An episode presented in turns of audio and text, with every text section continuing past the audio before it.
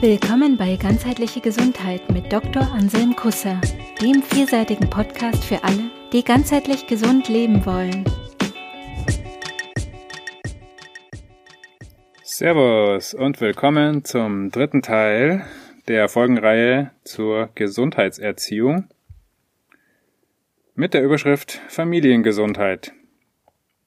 Im zweiten Teil haben wir uns ja mit dem Lebensabschnitt des Alters 0 bis 7 beschäftigt. Wir haben gesehen, dass in diesem Lebensabschnitt die, der Körper entwickelt wird, dass der Geist, also das Denken, sich schon anfängt zu manifestieren im Körper und im Gehirn.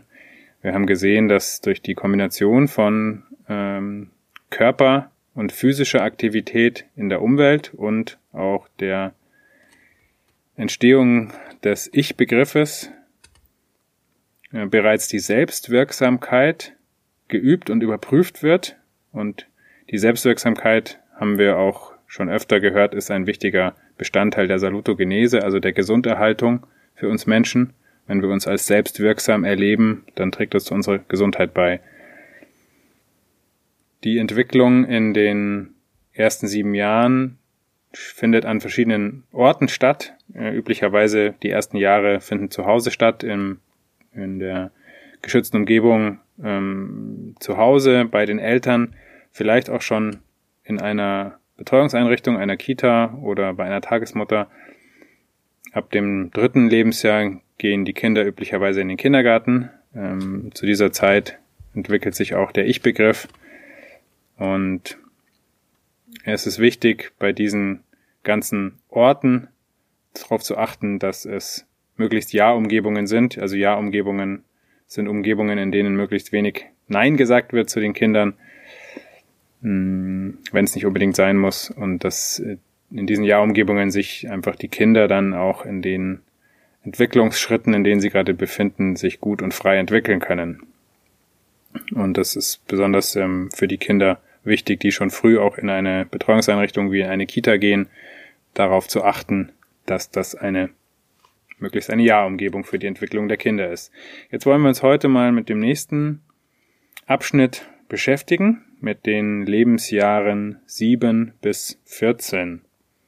Das sind alles keine festen Grenzen, sondern nur annäherungsweise. Es zeigt sich einfach, dass das oft äh, gut passt, diese Abschnitte von sieben Jahren, aber es kann natürlich sein, wenn ein Kind sich schneller entwickelt, weil es eine sehr gute Umgebung hat oder weil es gute Voraussetzungen mitbringt, dass das schon früher in den zweiten Abschnitt eintritt und die Grenzen sind auch fließend. Also das ist nicht von einem Tag auf den anderen macht's Klick. Das kann auch manchmal passieren und sich so anfühlen, aber meistens ist es eher fließend, ähm, diese Übergänge. Also 7 bis 14 heißt nicht, dass es mit dem siebten Geburtstag losgeht und mit dem 14. endet diese Phase. Ähm, bitte richtig verstehen. In, in dieser Zeit entwickelt sich ganz stark das Denken. Der Ich-Begriff wurde ja schon im, im ersten Jahr siebt entwickelt und kommt voran und prägt sich aus und man sieht dann bei Kindern in diesem Alter, dass die einfach schon mal auch da sitzen und ganz in Gedanken versunken sind. Die haben dann so einen abwesenden Blick und sind gar nicht präsent im Jetzt, im Hier, sondern ähm, driften so durch ihr Denken, durch ihre Fantasie, durch ihre Gedanken, durch ihre ähm, Vorstellungen und überlegen auch schon und, und abstrakte Gedankengänge. Okay, zum, zum, Beispiel, was wäre wenn oder was was mache ich morgen oder als nächstes oder was ist gestern passiert. Ne? So dieses Nachdenken, Vordenken, Denken im weitesten Sinne. Wenn die Kinder sieben Jahre alt sind, kommen sie ja auch zumindest in Deutschland, dann in die Schule. Und die Jahre sieben bis zehn verbringen sie in der Grundschule üblicherweise und dann geht's in, in die Mittelstufe, in, entweder in eine, in, in eine Volksschule, Realschule oder ins, ins Gymnasium. Ähm, interessanterweise ist da auch so um 10, 11, ums Alter 10, 11 Jahre rum ähm, dieser Wechsel und ähm, zu, zu dieser Zeit gibt's auch einen ein oft ein prägnantes Ereignis. Ähm, zu dieser Zeit verändert sich dann irgendwann die, die Wahrnehmung und das Bewusstsein der Kinder und Jugendlichen für die Subjekt-Objekt-Beziehung. plötzlich wird das Ich nochmal anders wahrgenommen. Und interessanterweise wieder drei Jahre ungefähr nach dem Eintreten in die zweite Phase, also so um das zehnte Lebensjahr herum, ähnlich wie beim, bei der Ausbildung des Ich-Begriffs, der auch so um das dritte Lebensjahr, also auch drei Jahre nach dem Eintritt in die erste Phase stattfindet, findet auch in der zweiten Phase nach circa drei Jahren diese, diese Veränderung oft statt. Und ähm, durch die Veränderung der Subjekt-Objekt-Beziehung und dem eigenen Bewusstsein dafür ähm, verändert sich auch die Wahrnehmung der Kinder von Ich und anderen Menschen und Umgebung und ähm, Eltern können sich dann schon mal vorbereiten auf tatsächlich auch existenzielle Fragen, die dann auf einmal aufkommen. Also ähm, wer bin ich eigentlich? Wo komme ich her? Bin ich bin ich wirklich euer Kind? Was, was, was bedeutet das Leben? Was, was passiert nach dem Tod? Solche grundlegenden Fragen können da kommen.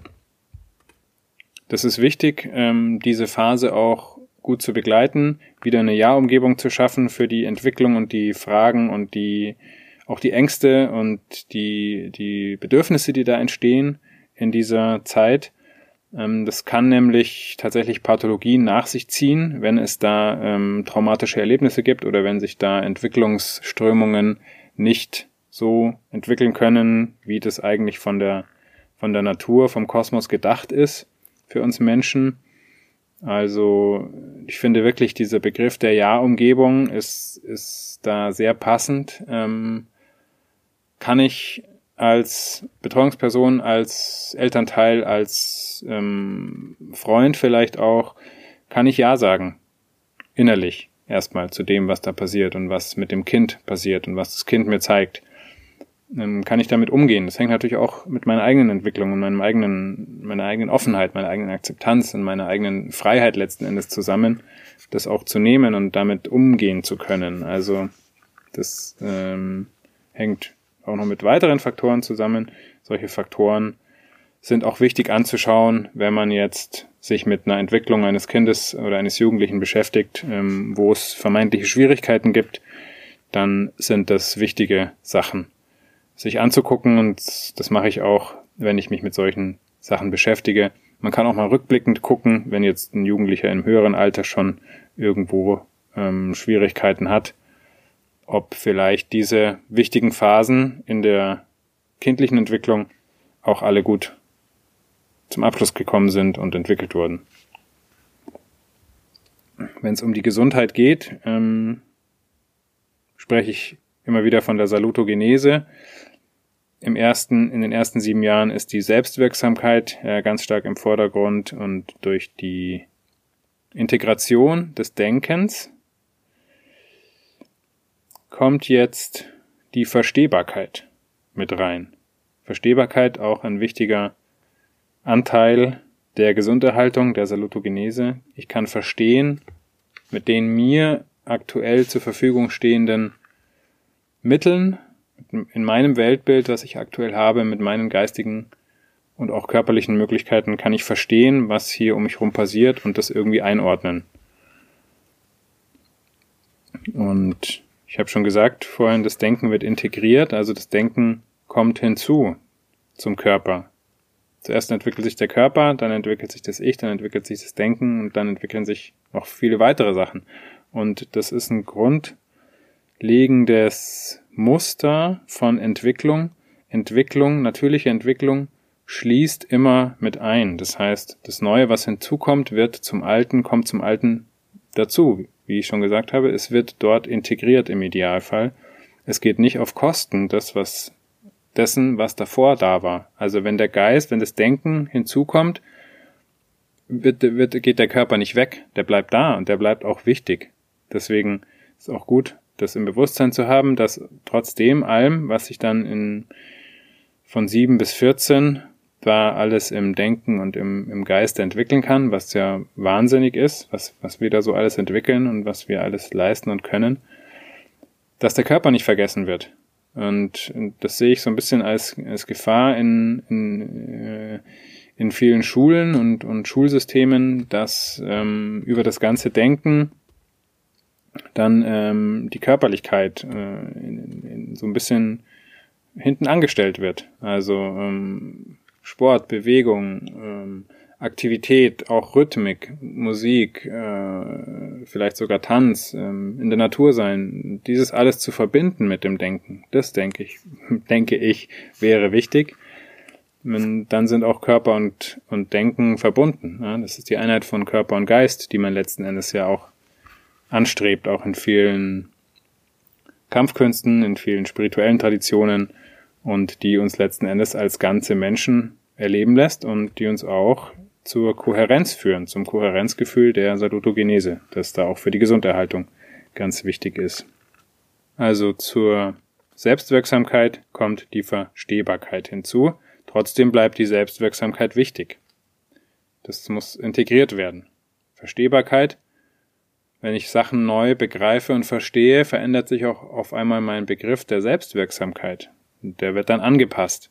Und da wird im Idealfall ähm, die Integration dann dadurch ermöglicht, dass sich im gegenseitigen Wechsel das immer weiterentwickelt. Es ist ein bisschen schwer in Worte zu fassen, aber ich hoffe, ihr lieben Hörerinnen und Hörer, ihr versteht, was ich meine. Wenn es Fragen gibt, dürft ihr euch gerne melden bei mir. Wenn sich jetzt der oder die eine oder andere mit der Entwicklung ihre Kinder nochmal beschäftigt oder sich vielleicht darauf vorbereitet oder vielleicht nochmal reflektiert, wie war denn das bei mir selber oder wie war denn das bei meinen Kindern, wenn die schon älter sind. Ähm, nehmt es gerne auch zum Anlass, wie ich ja gesagt habe, auch euch selbst zu reflektieren, weil diese ganzen Entwicklungsstrukturen, ähm, dieses ähm, was Neues dazu holen und zum Alten dazunehmen und integrieren. Das gilt natürlich für uns alle, für alle, die wir uns weiterentwickeln in unserem Leben. Auch für die Erwachsenen gilt das. Ne? Also für uns alle wieder die Erinnerung, dass wir überall unser, unsere geistige Aktivität und unsere, unser Denken, unser Nachdenken über die Vergangenheit und unser Vordenken über die Zukunft, so überall unser Denken, unseren Körper nicht vergessen diesem Sinne.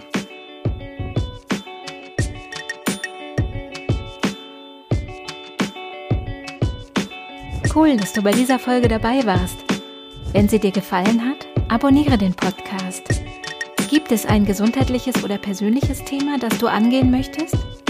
In einem kurzen, kostenlosen Vorgespräch kannst du gemeinsam mit Anselm herausfinden, ob eine Zusammenarbeit Sinn macht. Den Kontakt zur Praxis für ganzheitliche Gesundheit findest du auf praxis-kusser.de.